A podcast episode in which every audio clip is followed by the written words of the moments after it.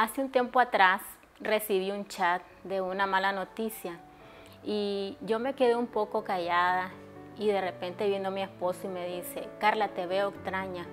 Y yo le dije, sí, ¿qué tienes? Me dice, es que recibí un chat y ya le conté la noticia. Entonces él me dice, tienes que tener cuidado porque si te comienzas a preocupar, te comienzas a afanar, te comienzas a, a estar ansiosa, te vas a desconectar de todo. Entonces yo quiero leerte un pasaje en Lucas 10 que me ayudó mucho en ese momento y comencé a meditar y es Lucas 10 del 38 al 42.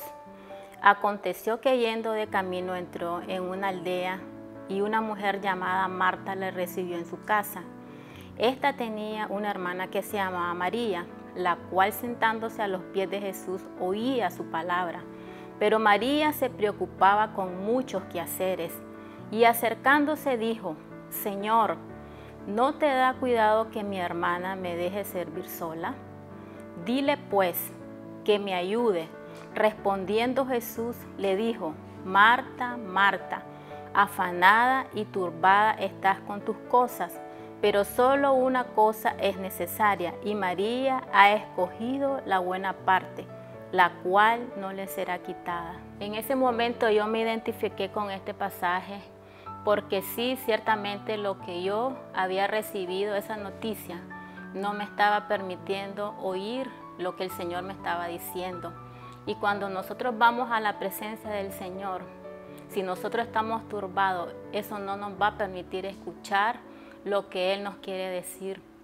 Y mi esposo me decía, tener cuidado porque cuando uno está turbado, eso trae distracción. Y es cierto. Solo quiero recordarte que solo basta una cosa, porque eso dice aquí, pero solo una cosa es necesaria, que vayas a la presencia del Señor. Creo que eso no es negociable. Siempre nosotros, nuestra fuente de vida tiene que ir a la presencia de Dios, porque dice aquí también, y María ha escogido la mejor parte.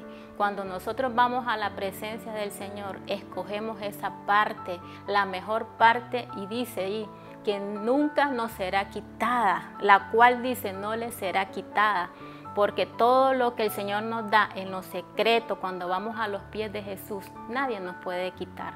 Y en ese momento mi esposo me dice, Tienes que estar descansando en el Señor, tienes que tener paz.